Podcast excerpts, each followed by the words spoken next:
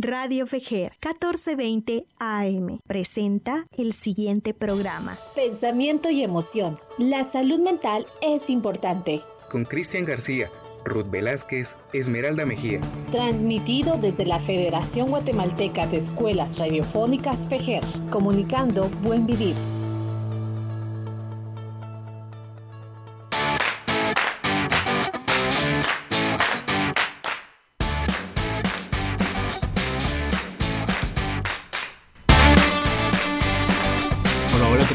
Están?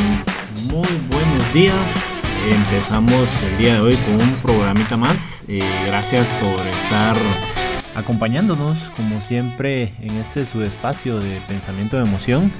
El día de hoy me acompaña únicamente Esmeralda, ya que pues Ruth ahí por cuestiones personales tuvo que faltar el día de hoy, pero bueno, ahí estamos eh, acompañados de Esmeralda Mejía.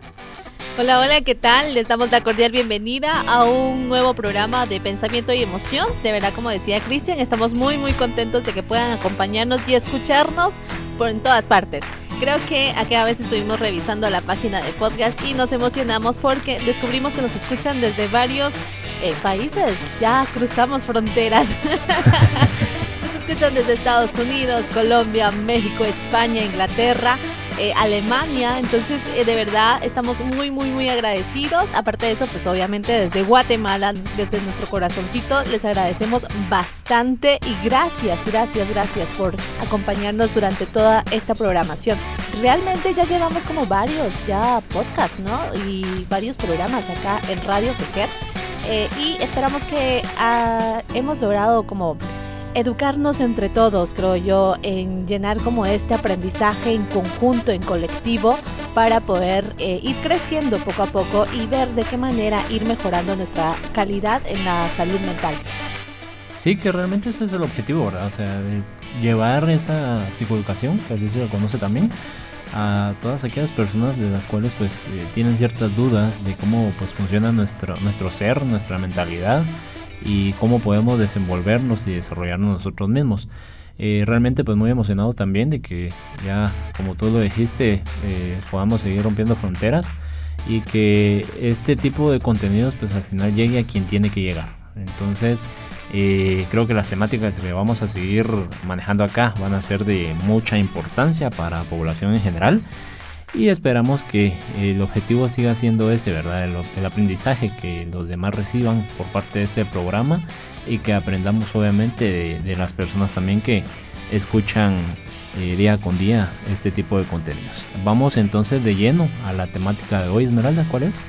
Claro que sí, tenemos un audio especial de un eh, oyente que nos escribió y nos mandó su WhatsApp con la duda del programa. Y para recordarles también que pueden escribirnos a nuestro WhatsApp, que pueden mandar sus dudas. Eh, también tenemos para atención psicológica, para dar talleres, o sea, tenemos una variedad de contenido que podemos ofrecer con gusto para trabajar siempre la salud mental. Les dejo el numerito ahí para que puedan escribirnos. Ahí sí que, sin importar en qué lado del mundo se encuentren, con gusto les vamos a estar escuchando. Les, el número es 4276 9163. Se los repito, 4276 9163. Entonces ahora nos vamos con la pregunta del día.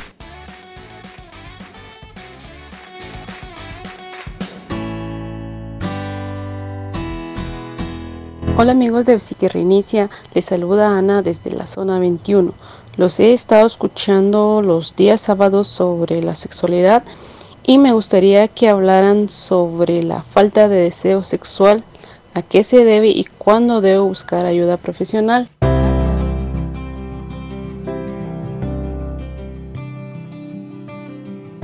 Muy bien, le agradecemos a Ana por la confianza que ha tenido respecto a esta eh, consulta, esta duda básicamente que se tiene.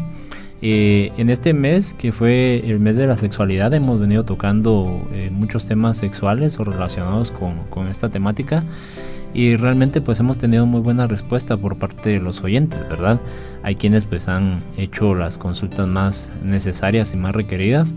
Eh, y de igual manera, pues eh, eh, exhortamos a las personas que pues puedan llegar a, a, consulta de alguna manera si todo esto ya les ha creado alguna problemática.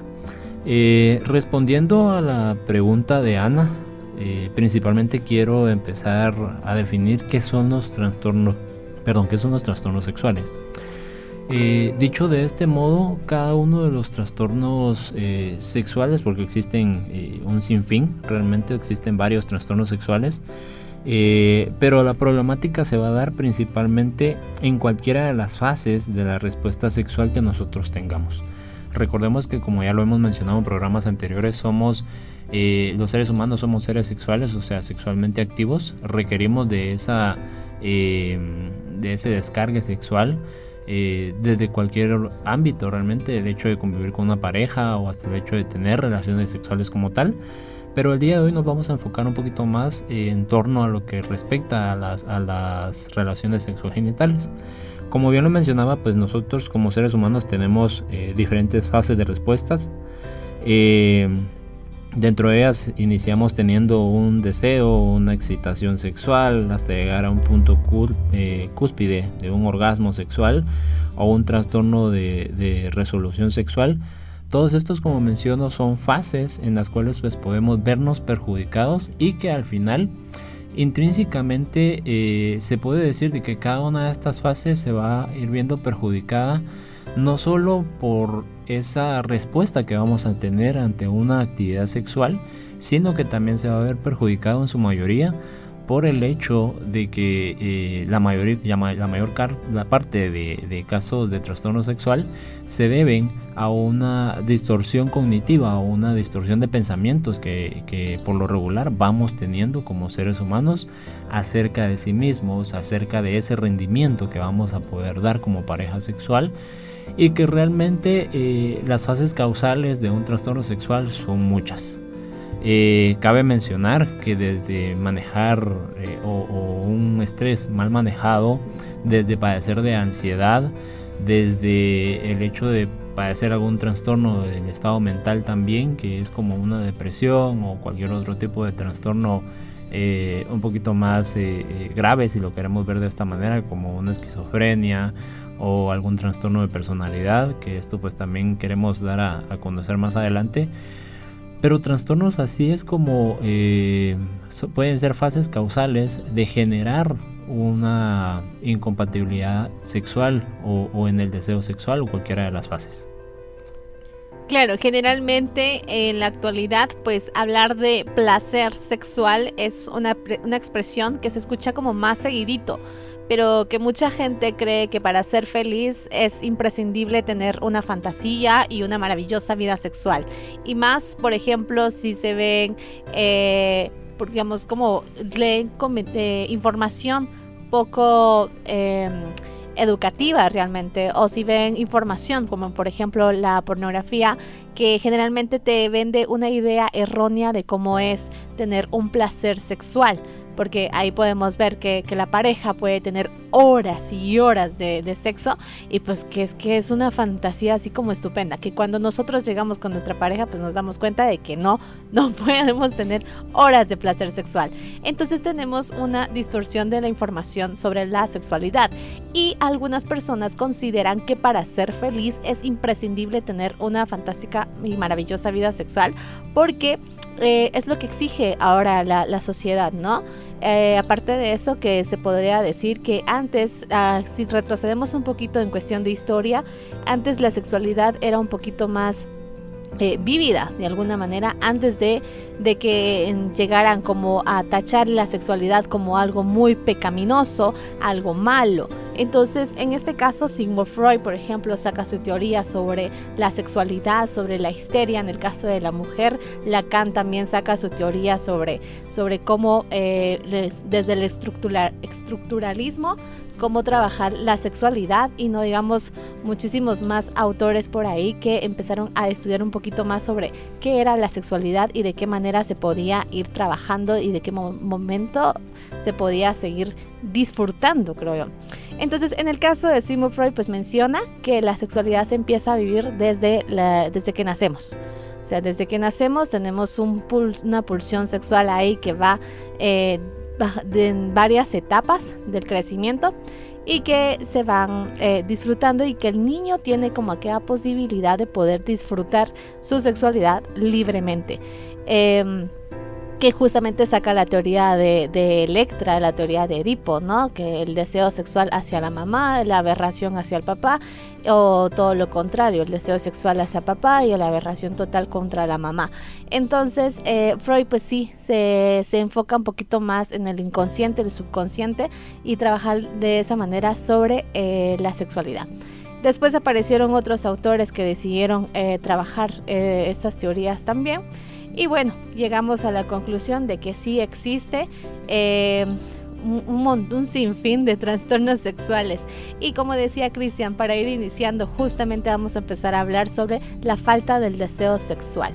Y es que existen dos tipos que pueden... Eh, em, que pues que puede abarcar justamente la falta del deseo sexual y es el hipoactivo y la de aversión al sexo. Ojo, aquí es donde quiero aclarar, porque digamos, cuando existe un deseo sexual hipoactivo, es cuando la persona de verdad no tiene deseo sexual, por más que se le eh, utilice juguetes, o sea, se le incentive a tener deseo sexual, la persona definitivamente no lo tiene. No pasa nada, aquí es donde yo aclaro, no pasa nada si la pareja de pronto en la semana no quiere tener relaciones y automáticamente le decimos, es que tenés un, trastorno sexual por ahí porque no querés tener relaciones conmigo esta semana. Está bien, o sea, toda la semana pues no podemos tener... Eh, relaciones, pero pues las personas que lo tienen, pues qué, qué bueno. pero de lo contrario, no se puede. ¿Por qué? Porque hay muchos factores externos que puede afectar el, poco deseo sexual que puedes tener durante esa semana. No sé, de pronto ya esta semana tuviste demasiado trabajo, eh, hubo demasiado estrés, eh, te peleaste con el jefe, hay demasiado, una, el clima laboral pues no es muy bueno. Entonces obviamente eso aporta que cuando la persona llega a la casa pues definitivamente lo único que quiere es descansar. Pero resulta que la pareja no, la pareja tuvo una excelente semana y la forma en la que lo quiere celebrar es tener relaciones sexuales con su pareja. Pero entonces aquí es cuando entramos como a la etapa de comunicación también. No significa que porque él no quiso tener relaciones ahorita, pues es que tiene este trastorno. Ahí es cuando nos empezamos a platicar que qué es lo que sucede. ¿Qué pasa o qué cuando esto ya se vuelve más frecuente? Entonces ya me doy cuenta de que mi deseo sexual no es solo eh, estos días, de pronto y ya pasaron meses, de pronto y ya pasaron muchísimo más tiempo. Entonces aquí es cuando tengo que ponerme yo en alerta, porque por más que mi pareja se vista de tal manera, eh, tenga detalles y esto, pero es que no tengo el deseo sexual, pues ahí es cuando mi alarmita se empieza como a activar, ¿no? Algo no está bien acá. Y lo mismo sucede con la, en el caso de la mujer también puede tener eh, poco deseo sexual con la pareja. Sí, y bueno, si lo vemos desde este punto también, eh, lo, que, lo que acabas de mencionar o, pues mucha de la información que acabas de mencionar realmente tiene sentido por el hecho de que pues desde un inicio, como bien lo dijiste, somos eh, seres sexuales desde niños, o sea, nos empezamos a conocer, ya hablamos un poquito acerca de, de, esto en otros programas anteriores, de cómo se dan esas fases sexuales desde la niñez hasta la adolescencia y hasta la adulta, eh, pero lo esencial acá es cómo desde cualquier punto, desde cualquier percepción, podemos plantearnos ciertas ideas y cómo esas ideas poder ir generando eh, como consecuencia un trastorno, ¿verdad? Eh, desde el punto ambiental podría decir, y tú también lo, mencionaste, la mala información que tenemos acerca de los diferentes medios. Eh, por lo regular nos informamos acerca de videos pornográficos, revistas o lo que sea, que nos dan una mala información o una errónea información acerca de que pues el hombre tiene que ser el, macho alfa, el cual debe durar, qué sé yo, mucho tiempo eh, teniendo sexo, y la mujer tiene que ser aquella persona que debe dar satisfacción. O sea, desde ahí empezamos a tener una mala información, una errónea información por el hecho de que pues ambos tienen esa necesidad de satisfacción, ¿verdad? ¿Qué sucede cuando yo no funciono bien como hombre? O sea, me voy generando ideas de, ah, de plano no la puedo satisfacer, o de plano eh, soy lo peor del mundo, o sea, es, eh, ideas como eh, soy el, peor en la, en la relación sexual, y eso nos va a generar o la búsqueda de, de, aprobación también, ¿no? O sea, terminan de tener la relación sexual y es como, ¿cómo estuve? ¿Qué te pareció? Evalúame, del 1 al 10, ¿cómo te pareció? como si fuera un, un, casting, ¿no?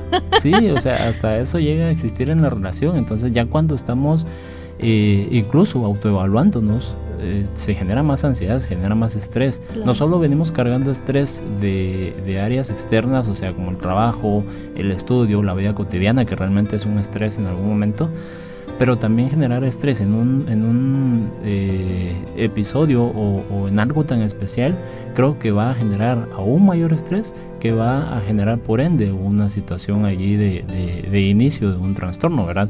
En el caso de las mujeres también puede pasar, o sea, el hecho de que eh, ella misma se haga esas preguntas de que, bueno, ¿será que seré buena amante? ¿Será que eh, soy la idónea para él? ¿O será que pues mi cuerpo es, el, es más bonito para que él lo pueda ver? O sea, vamos generando esas expectativas o esas ideas erróneas de, de, autoimponernos a nosotros mismos y que al final bloquea todo ese deseo sexual. Recordemos que también como seres humanos tenemos un límite, tenemos un límite de, tener relaciones sexuales. Recordemos que como seres humanos no somos seres humanos perfectos, o sea, eh, el hecho de que tengamos un gordito por aquí, un gordito por allá, pues eh, nos hace ser humanos, ¿verdad? O sea, no hay cuerpo perfecto, lo que nos pintan realmente eh, en muchos medios eh, realmente es, es, bastante erróneo, nos hacen creer que esa es la perfección y en algún momento como seres humanos también nos creemos que eso es verdad. Claro, hacerse este tipo de preguntas definitivamente en vez de ayudarnos a elevar nuestro ego, lo único que hace es afectar nuestra autoestima, nuestra autopercepción. Porque ¿qué pasa si te dicen, no, es que no fuiste bueno? Es que eso no te va a caer bien automáticamente va a afectar tu autoestima. Para la próxima vez vas a estar más inseguro de lo que estuviste ahorita. Y así sucesivamente. La búsqueda de aprobación justamente es eso, la baja autoestima que tiene la persona. Pero bueno, vamos a seguir hablando, nos vamos a nuestro primer corte, ya se puso emocionante esto, así que ya volvemos con más de pensamiento y emoción.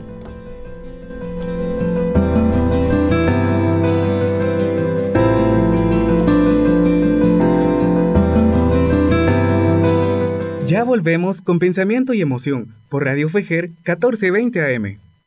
Puedes enviarnos un audio a nuestro WhatsApp 4276-9163, indicándonos cuál es el tema que quieres que abordemos.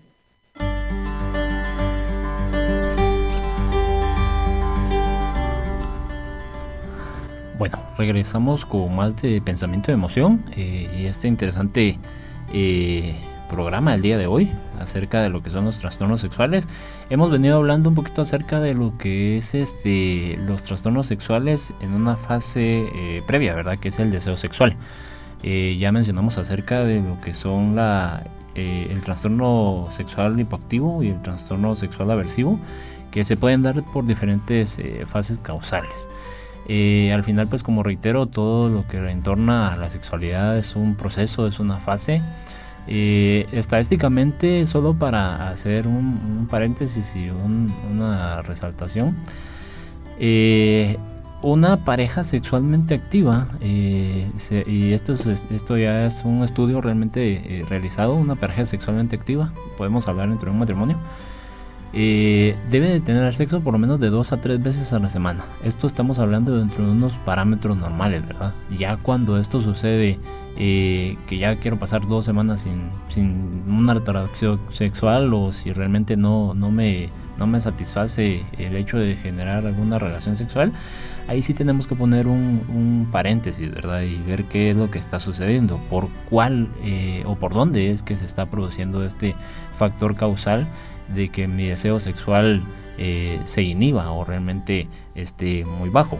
Hay otro tipo de factor de trastornos sexuales como lo son el trastorno de excitación sexual, eh, puede ser en la mujer, o es en la mujer mejor dicho, y el trastorno de erección en el varón. este tipo de trastornos también se, da cuando por ejemplo nosotros ya hemos hecho ese proceso de que bueno, tenemos ese deseo sexual, pero ¿qué es lo que pasa, verdad? O sea, nuestro cuerpo eh, fisiológicamente y, y, pues sanamente tiene que empezar a reaccionar ante ese tipo de estimulación, ante ese tipo de coqueteo, ante ese tipo de eh, recepción previa a tener un acto sexual. Eh, en donde pues como reitero nuestro cuerpo va a reaccionar de manera natural hay flujo eyaculatorio en el hombre hay flujo vaginal en la mujer entonces obviamente reiteramos, el ser humano es una persona vivamente sexual, entonces pues obviamente también va a reaccionar de este mismo modo.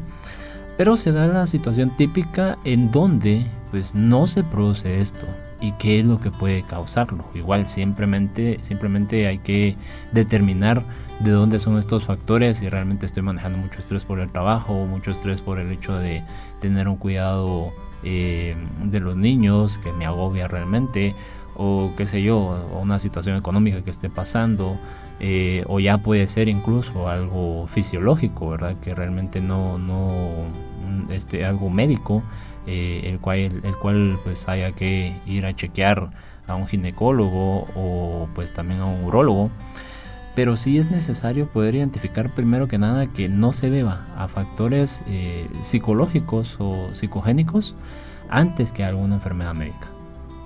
Claro, después de eso puede obviamente aparecer también un trastorno sexual por dolor también. Entonces, de por sí tenemos la fase de, excitación, por ejemplo, en el caso de la mujer y el hombre, eh, que puede sí trabajar. Es que aquí tenemos que trabajar, hacer un equipo multidisciplinario al momento de trabajar con, con este tipo de trastornos. ¿Por qué? Porque tenemos que ir de la mano con un médico general, con un neurólogo, con un, perdón, con un urólogo, con un ginecólogo, con un psicólogo, o sea, es un trabajo multidisciplinario que tenemos todos que, aportar ahí un conocimiento porque tenemos que descubrir el porqué de este problema. Entonces tenemos también el trastorno sexual por dolor, que sería la disperlunia y el vaginismo. Eh, ¿Por qué? Porque aquí existe dolor realmente. No es que no quiera tener relaciones sexuales con la pareja, es que en el momento de que exista una penetración existe un dolor que automáticamente, en el caso de las, mujeres, la vagina tiende a contraerse. Entonces durante la penetración obviamente existe un dolor, sangrado y pues definitivamente no se disfruta eh, la relación sexual. En el caso de los hombres también empieza a tener cierto dolor al momento de la penetración eh, en, que realiza con su pareja. Entonces, aquí tenemos que evaluar muchísimos, eh, muchísimas cositas que estén alrededor, el estrés, la ansiedad, lo que hemos mencionado, los niveles hormonales, los problemas de salud mental, ver también el, el consumo de ciertas sustancias como el alcohol, las drogas, el fumar en exceso. O sea, tenemos que trabajar muchísimo porque podría em, caer en en otras, eh, en otras fases un poquito más, más fuertes. Aparte de eso, pues también tenemos el trastorno por fase del orgasmo. Creo que esto lo hemos mencionado en los programas anteriores. Generalmente eh, existen mujeres que en algún momento nunca, nunca han sentido un orgasmo. Ah, ya tienen que seis hijos, cuatro hijos, eh, han tenido a sus parejas ahí por mucho tiempo, pero nunca han sentido un orgasmo. O generalmente en algunas ocasiones se finge tener un orgasmo, cuando en realidad nunca lo han hecho. Hay que chequear aquí una de dos o porque realmente la mujer no estuvo lo suficientemente excitada para poder, porque ese es el segundo nivel en, el ciclo eh, sexual, llegar al punto orgásmico, o sea, pero eh, la mujer no estuvo lo suficientemente excitada para poder llegar a ese nivel. Aquí también es donde nos damos cuenta que, digamos, hay mujeres que tienen, tienden a tener como un orgasmo. Hay otras mujeres que son multiorgásmicas.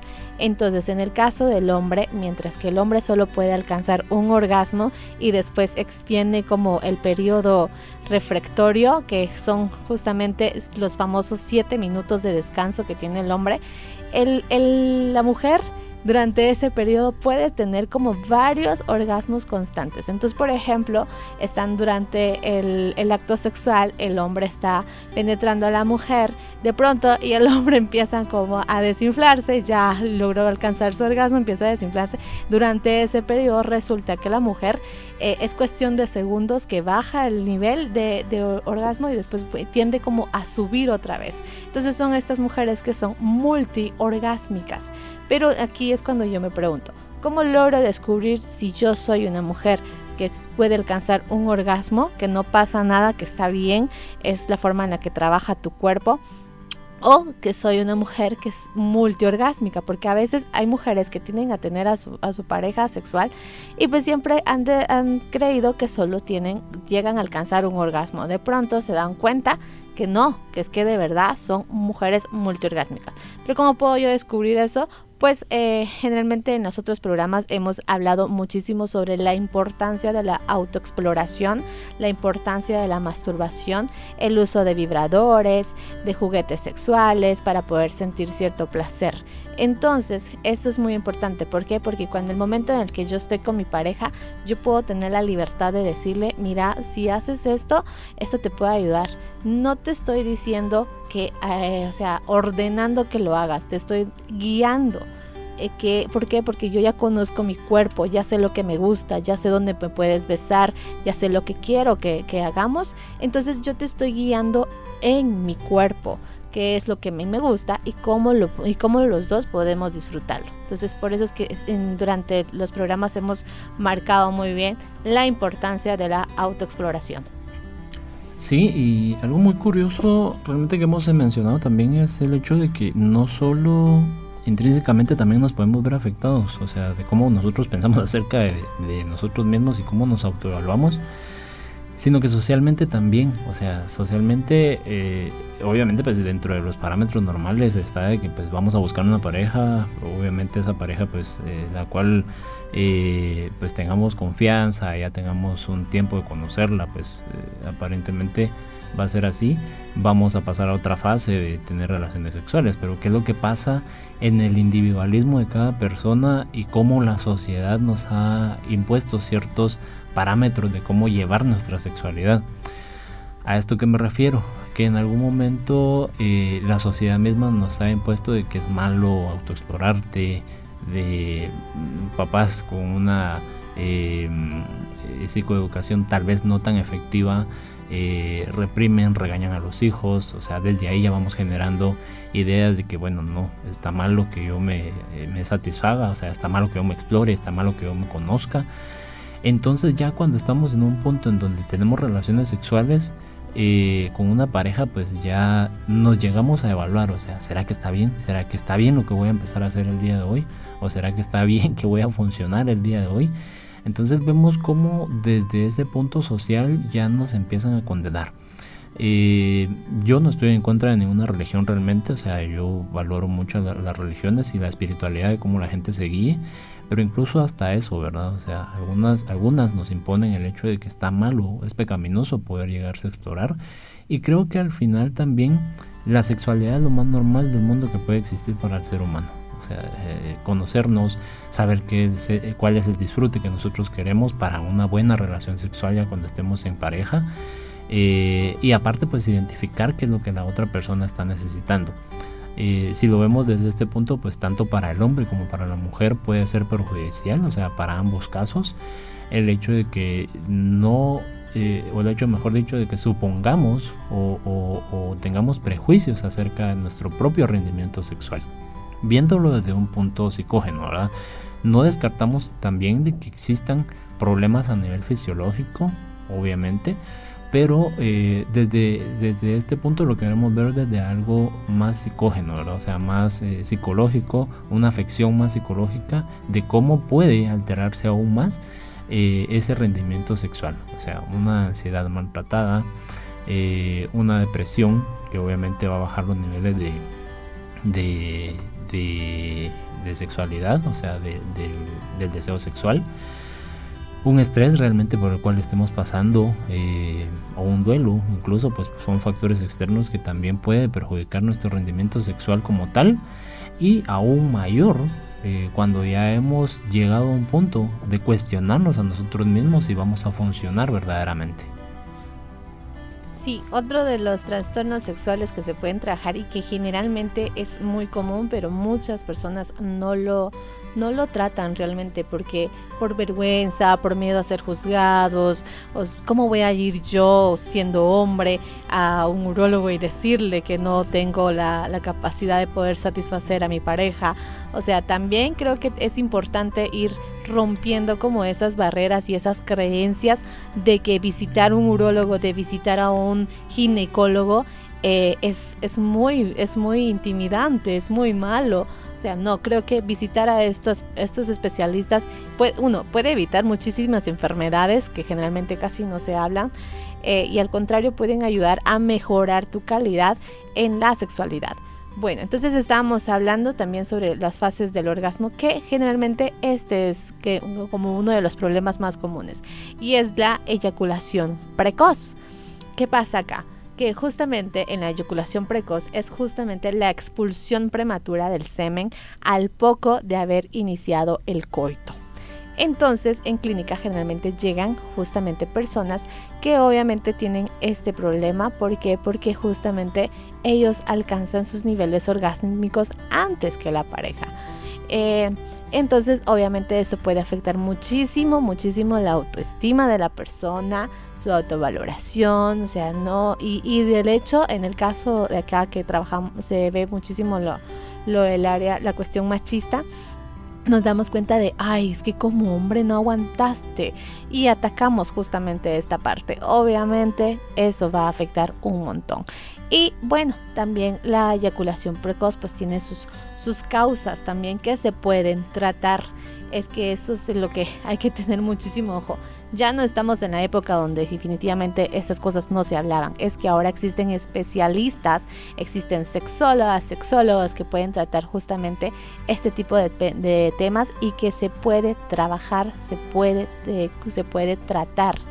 Entonces, sí, hay que tener como y claro que primero la búsqueda de ayuda, obviamente, pero eh, y hablar, o sea, tener la confianza, Cristian lo mencionó, tener la confianza de hablar con la pareja. Existen ciertos ejercicios, existe un método bastante completo para poder trabajar sobre la eyaculación precoz.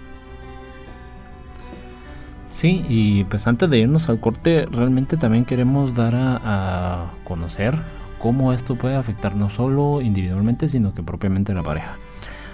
Eh, queremos hablar acerca de otro tipo de trastornos a nivel sexual que son un poquito más patológicos, que llevan otra orientación, eh, otro enfoque, pero que al final se vienen a completar acá, ¿verdad? O sea, vienen a, darnos a entender por qué motivo este tipo de, de disfunciones sexuales o problemáticas sexuales se vienen a dar y como reitero siempre hay un factor causal, el cual pues vamos a ir mencionando posterior al corte y ya volvemos.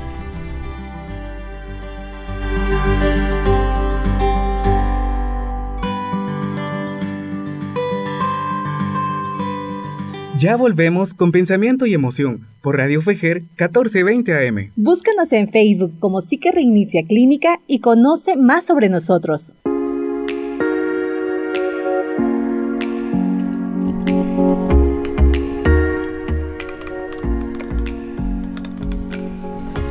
Continuamos con más de pensamiento y emoción y estamos hablando sobre los trastornos sexuales, en qué momento yo puedo ponerme en alerta de que en mi sexualidad está pasando algo que una de dos, o si lo disfruto, tengo un placer sexual bastante tranquilo y activo y estoy muy muy tranquila, o me pongo en alerta de que lo que está pasando ahorita ya no me está gustando, ya no me está, eh, ya no me estoy sintiendo cómoda eh, durante el acto sexual con mi pareja. Y es que cuando hablamos de trastornos sexuales, seguramente nos vamos automáticamente a recordar la película famosa que estuvo eh, muchísimo tiempo en los cines y en, en la tele eh, un tiempo y es como los 50 sombras de Grey. Nos imaginamos una actividad sexual tal cual y uno dice, va, está bueno. Eso es un trastorno sexual definitivamente, pero la forma en la que lo ven la forma en la que lo venden definitivamente pues llama la atención y automáticamente ¿por qué? Porque están jugando justamente con el erotismo que en alguna ocasión no se juega en la vida real. A veces está, se está como muy acostumbrado a que la relación sexual sea tan monótona desde decir, bueno, ya desvistámonos, ya tenemos relaciones sexuales, ya terminamos a dormir. O sea, y se pierde como la intensidad, el coqueteo que tiene que haber, el juego previo a tener una relación sexual con mi pareja. Y en ocasiones esto puede suceder con las parejas que, que, ya están viviendo juntos y que tienen ya hijos. ¿Por qué? Porque las prioridades definitivamente ya cambian esto puede incluso afectar muchísimo al trastorno del deseo sexual, eh, muchísimo a la fase de excitación. ¿Por qué? Porque entonces tenemos que estar pendientes cuando los chicos estén durmiendo, en qué cuarto hacerlo para que al final ellos no nos sorprendan a nosotros en pleno acto sexual. Eh, crear como esos espacios para poder eh, tener intimidad con nuestra pareja, el escaparnos un rato, vámonos a otro lugar para que no nos interrumpan. Entonces creo que eso es como muy, muy importante. Pero dentro de los trastornos más frecuentes o más mencionados, que de verdad hay que poner como ciertas, eh, cierta em, alerta, justamente es cuando ya hablamos de las parafilias. ¿Y qué son las parafilias, Cristian? Bueno, pues realmente las parafilias son... Eh, básicamente en terminologías eh, psicológicas podríamos decir, eh, son ciertos trastornos sexuales que ya alcanzan un punto más cúspide, o sea, que ya nos, nos perjudica más a nivel social. las consecuencias sociales son aún mayores, obviamente, y en este tipo de casos pues por lo general se pueden ver vinculados también trastornos mentales, como por algún, por ejemplo, alguna esquizofrenia o, alguna inhibición de, impulsos, ¿verdad? Eh, son trastornos, como reitero, ya un poquito más elevados que ya necesitan incluso alguna intervención psiquiátrica, pero no dejan de ser eh, trastornos sexuales que pueden provocar algún tipo de incomodidad o inestabilidad en la persona. Eh, se pueden generar o, pues se pueden ir eh, creando mediante diferentes fases y de manera gradual realmente eh, por el hecho de que pudo haber empezado por algo pequeño, ¿verdad? O sea, una pequeña inhibición o una pequeña excitación que realmente no supimos cómo controlarla y pues que al final nos fuimos creando esa idea de que era normal estar todo el tiempo excitado o excitada y que al final esto fue creando ya posteriormente una, un problema a nivel social. Eh, pero realmente empiezan con cosas pequeñas, empiezan, empiezan con cosas pequeñas y hay que tratar la manera de que esas cosas pequeñas se puedan intervenir a tiempo para que no llegue a un punto psiquiátrico, ¿verdad? Claro, son estas características justamente muy intensas y que son repetidas en fantasías sexuales. No quiere decir que porque yo tenga una fantasía sexual eh, tengo una ya una parafilia. No, es que estas fantasías sexuales tienen algo en específico que justamente ya pasan a ser fuera de lo normal, como por ejemplo el exhibicionismo es una de las, de, las fantasías sexuales que algunas personas eh, tienen. también está el fetichismo, de, no sé, la obsesión por los tacones, la, obsesión por una prenda en específica. Y justamente no pasa nada, es que aquí es cuando marcamos justamente la diferencia en, en el juego del erotismo con el fetichismo. ¿Por qué? Porque está bien que tu pareja use, no sé, lencería eh, muy bonita para poder despertar el deseo en la pareja, pero eh, no pasa nada si no lo tiene un día y igual pueden tener una actividad sexual bastante eh, buena, pero en el caso del fetichismo no, busca algo en específico y esa persona no puede sentirse excitada si eh, la pareja no tiene ese detalle específico puesto. Por ejemplo, unos tacones. Y, automáticamente les dicen, ¿no? De si no tenés los tacones, es que si no tacones, no no, no, no me llama mucho la atención. Tenés que tenerlos puestos y no te los quitas hasta que terminemos. Entonces ahí estamos hablando de un fetichismo. También está la pedofilia, también el frauterismo, que hace algún tiempo se, empezaron a escuchar casos de que el frauterismo ya estaba llegando, ya estaba saliendo como más a la luz. ¿Por qué? Porque en los transportes públicos sucede eso, que de pronto vamos sentados en un lugar y un hombre se acerca al lado de nosotros, se empieza a frotar entonces, y en algunas ocasiones hemos leído en las noticias que llegan al punto de eyacular sobre ellas o empezar a masturbarse al lado de ellas. Entonces creo ahí ya estamos hablando de una parafilia, de un trastorno sexual ya más en específico. También está el, el, sadismo sexual, ¿no? También eh, el, masoquismo, que es un termo, término mal utilizado a nivel coloquial, cuando nos dicen que eres muy masoquista. Busquemos el concepto eh, claro de qué es masoquismo definitivamente y ya vamos a tener un poco más de cuidado de usar esa palabra. Pero sí, hay personas que definitivamente necesitan ser agredidas para poder llegar al punto orgásmico eh, durante la relación sexual. Sí, y pues todos estos, eh, eh, todas estas parafilias que son trastornos eh, sexuales también, como tú lo acabas de mencionar, afectan mucho el entorno, el entorno social, ¿verdad? pero reitero, o sea, no es porque realmente hayan nacido así, no es porque realmente sean así ya de nacimiento, sino que es porque de manera gradual algo sucedió ahí atrás, ¿verdad? por lo general, personas que han tenido algún tipo de afección a nivel sexual, eh, una disfunción o una parafilia o, cualquiera de los trastornos que ya mencionamos, eh, puede pasar por muchas experiencias eh, y pueden haber muchos otros factores también que puede provocar que tengan este tipo de, de inconvenientes, ¿verdad?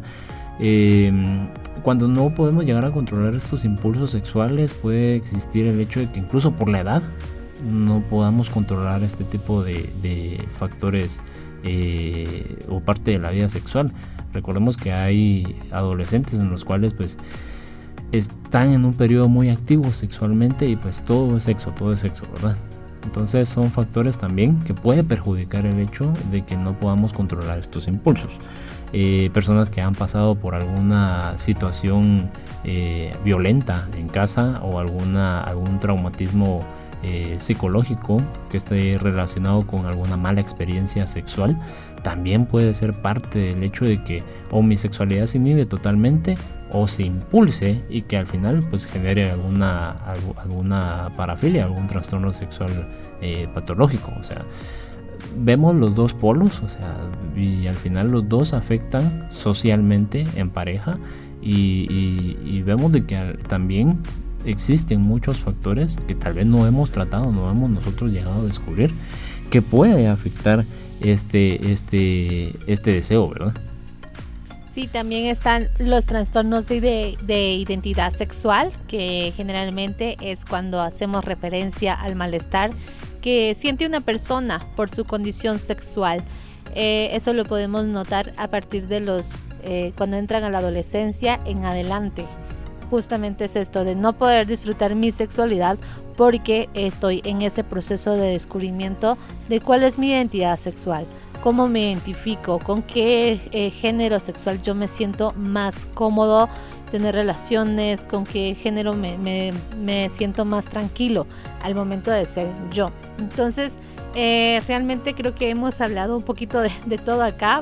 Existe una infinidad de trastornos sexuales. Hay un estudio que se realizó hace poco en Estados Unidos donde una persona decidió sacar como averiguar cuántas parafilias existían de forma general y descubrió más de 500 parafilias.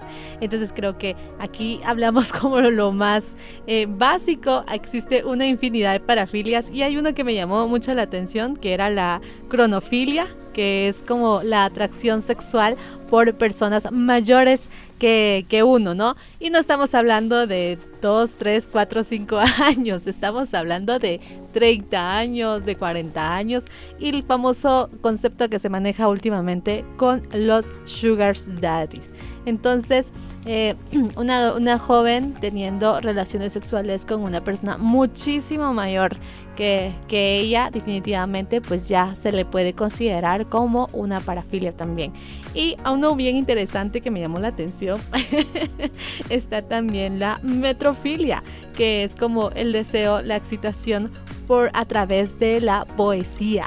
Entonces, creo yo que existe una infinidad, eh, realmente hay más de 500 parafilias acá, pero que definitivamente poco a poco pues se van descubriendo, van saliendo la luz, porque hablar de sexualidad realmente es un tema que tendría que hablarse ya sin tapujos, con más libertad porque es la forma en la que podemos educar a las personas que están a nuestro alrededor, ya sean nuestros hijos, sobrinos, nietos y todas las personas que están con nosotros.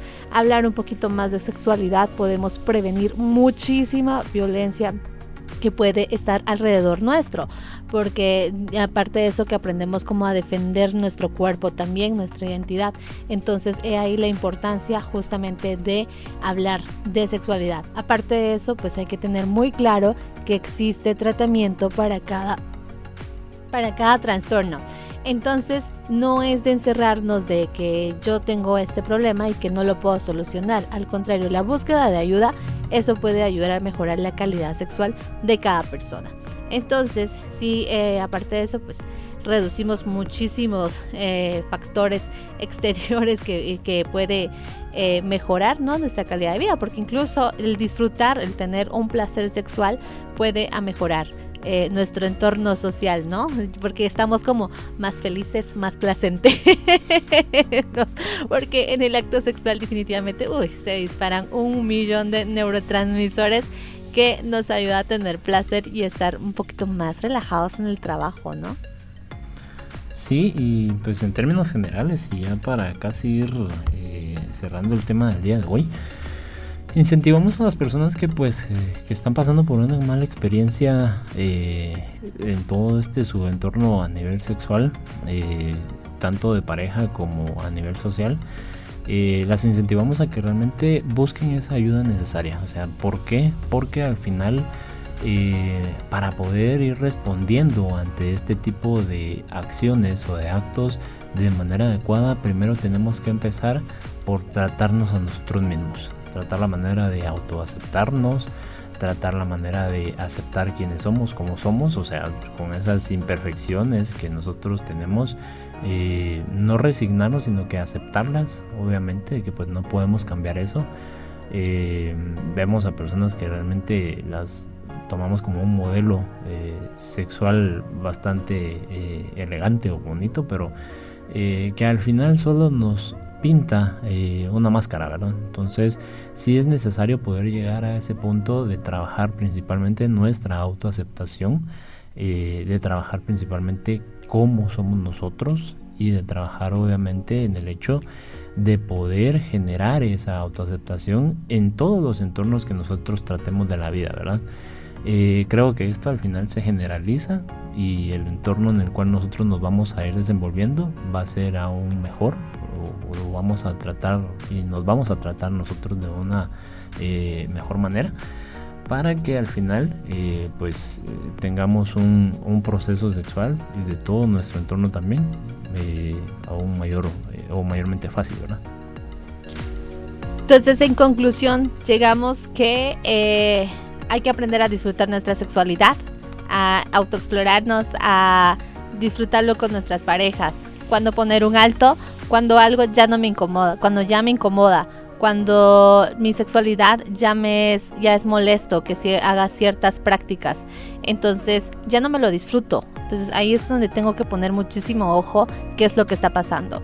Pero bueno, empezamos a despedirnos entonces. Fue un gustazo poder acompañarlos durante esta hora de programación. Esperamos y nuestros aportes ayuden a mejorar no solo la calidad de vida en la salud mental, sino a muchísimo más. Y pues que nos ayuden a compartir esta información para que otras personas puedan aprender y en conjunto seguir trabajando en nuestra salud mental. Se despide de ustedes Esmeralda Mejía y nos escuchamos en el próximo programa. Gracias Esmeralda y gracias a todas, a todas las personas que nos escucharon el día de hoy y nos acompañaron. Eh, un saludo a Ruth, esperamos ya tenerla para el próximo eh, sábado, aquí ya con nosotros nuevamente. Y eh, no me queda nada más que agradecer por todo este tiempo que nos han venido escuchando desde diferentes países, ¿verdad? Entonces, un saludo a mi esposa, a mis hijas y nos vemos siempre en este subespacio Pensamiento y Emoción. Hasta la próxima. La próxima vez vamos a estar el sándwich completo, ¿no? sí, ahora sí. ok, nos escuchamos pronto entonces. Chao, chao. Adiós.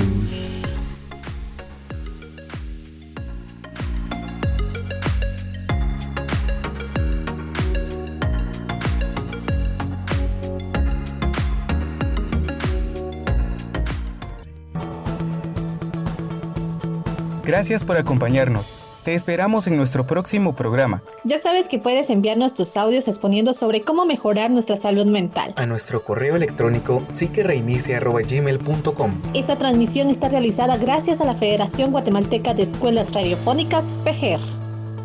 Este programa llegó a usted por medio de Radio FEGER 1420 AM, comunicando Buen Vivir.